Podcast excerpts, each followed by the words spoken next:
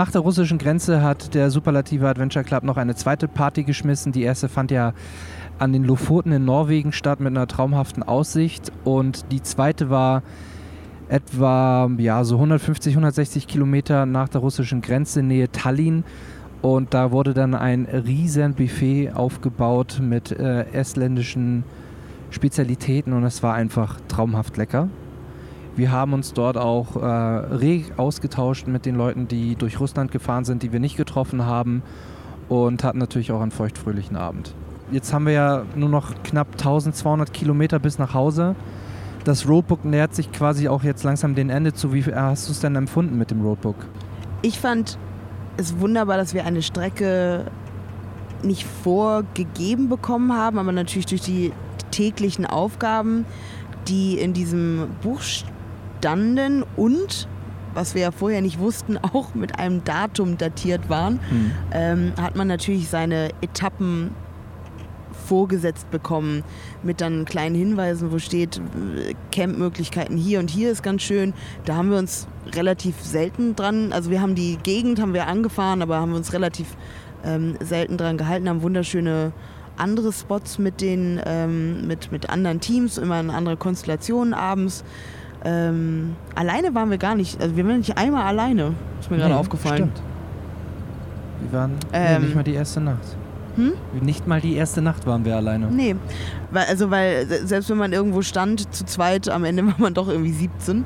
Und das Roadbook gibt einem halt Orte, die man jetzt bei diesem Strecke machen praktisch natürlich irgendwie ignorieren würde, wenn sie nicht drinstehen würde. Also man mhm. würde die Sachen nicht anfahren, äh, wenn, wenn das nicht irgendwie mit Punkten verbunden wäre. Und wir haben wirklich tolle Sachen gesehen. Einzige Kritik, äh, besonders von äh, Henry, oder ich greife jetzt mal, weil wir ja gerade beim, oder er, er auch gerade wieder fährt, dass im Roadbook hätte stehen können, diese, diese Russland-Regel. Mhm. Wir wissen nicht, ob Mit die neu Fahrer. ist, ob die ähm, jetzt der Willkür der Zollbeamten irgendwie ähm, entsprungen ist oder es tagesabhängig war. Aber die, also der für mich krasseste Tag war morgens nach, ähm, die Sonne ist seit drei Tagen nicht mehr untergegangen und äh, das Team hat Bis zwischen gar nicht, nicht und äh, dreieinhalb Stunden, knapp vier, nicht wirklich geschlafen. Und wir sind am Nordkap um 5.30 Uhr irgendwie in der Schlange, sind um 6, 6 Uhr morgens losgefahren und sind nachts in Murmansk zu Bett gegangen. Und die Strecke hat Henry begonnen, weil Serda äh, Podcast geschnitten hat, ähm, hinten gepennt hat und wir hätten einfach eine andere Fahrt Fahrradtaktik ähm, gefahren, wenn wir mhm. das gewusst hätten. Absolut. Und dafür, dass Hinweise drinstehen mit Achtung, Border Control can take up to, wäre es einfach ein Nebensatz gewesen. Es hätte Richtig. Leute nicht abgeschreckt. Definitiv. Aber es wäre schön gewesen. Ja, da stimme ich dir voll zu. Ansonsten, ähm, ja, wie bei jeder wie bei jedem Praktikumsbericht und was nicht, ich habe die ersten fünf Tage noch fleißig mitgeschrieben. Ab dann ist Chaos ausgebrochen im Sinne von, so sah auch teilweise der Wagen von innen aus. Wenn man halt angekommen ist an seinem Ort, ne, scheißt mal kurz auf die Ordnung.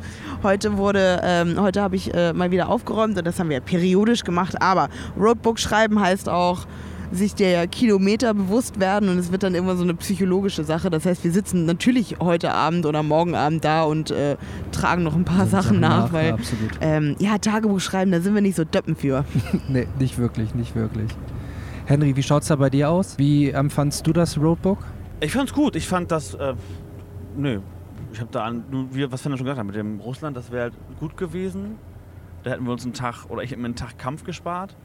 Ähm, sonst war das Roadbook, fand ich sehr gut. Es waren geile Locations äh, zu erfahren. Äh, gestern waren wir in einem glasklaren See in. Waren wir noch in Estland oder schon in Estland, Lettland? Ja. Nee, war noch Estland.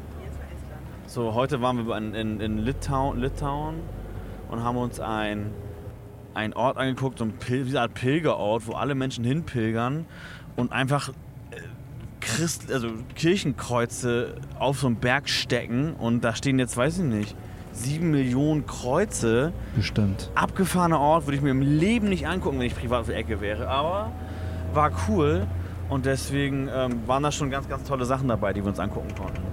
Also kann man schon generell sagen, ähm, nach Roadbook abfahren oder sich zumindest der, also, der Orientierung an der Orientierung halten, ist sinnvoll. Also, Weil es, ehrlich, gab ja ne, auch, es gab ja auch einige 800 Teams. Flocken für die Rallye bezahlt und diese Rallye fahren möchte, der sollte sich meiner Meinung nach ans Roadbook halten. Wer Bock hat, einfach nur einmal um die Ostsee zu fahren, der soll sich eine Karre kaufen, volltanken und losfahren. Mhm. So. Aber wenn, dann brauchst du nicht die Rallye, da brauchst du auch nicht den Charity-Aspekt, da brauchst du nicht die anderen Teams, die Gemeinschaft, das Socializen unterwegs. Kannst du alles machen. Aber wenn du das schon machen möchtest, dann machst du richtig. Deswegen waren Absolut. wir, eigentlich von vornherein war uns klar, wir fahren nach Roadbook und äh, ja, fertig. Sehe ich ganz genauso. Es hat ähm, das hat auf jeden Fall schon Sinn gemacht. Dem Punkt, äh, den ihr beiden angesprochen habt mit der russischen Grenze und der Fahrertaktik, stimme ich euch voll und ganz zu. Es, wir haben einfach beeindruckende Sachen, glaube ich, sehen können durch das Roadbook auch. Sie haben halt die abgelegenen Stellen, die man, wenn man jetzt einen Städtetrip mit dem Flugzeug irgendwo hin macht, die man, Sonst nicht erreicht. die man hätte. sonst nicht erreicht. Und das Absolut. ist halt das Schöne. Also sie haben jetzt keine, außer in St. Petersburg, irgendeine, äh, ein Beachclub, war nichts in einem Stadtgebiet. Ähm, nee, Roadbook, gute Sache, ähm, gute Tipps und natürlich irgendwie so ein bisschen diesen Schnitzeljagd. Ja, so Fieber. Puls rausgekitzelt bei allen. Hm, definitiv. Ja, das soll es erstmal für die heutige Folge gewesen sein. Das war unsere kurze Zusammenfassung zu Russland und Estland, den Partys, die wir erlebt haben. Warte mal, neun. Wir sind jetzt gerade, wir sind schon in Polen. No, neun Länder später und das erste Mal McDonalds. Darauf, darauf geben wir uns darauf, selber fünf darauf Punkte. geben wir uns jetzt ein. Ich bin Serda Ich bin Fenner. Ich bin Henry. und wir hören uns beim nächsten Stop.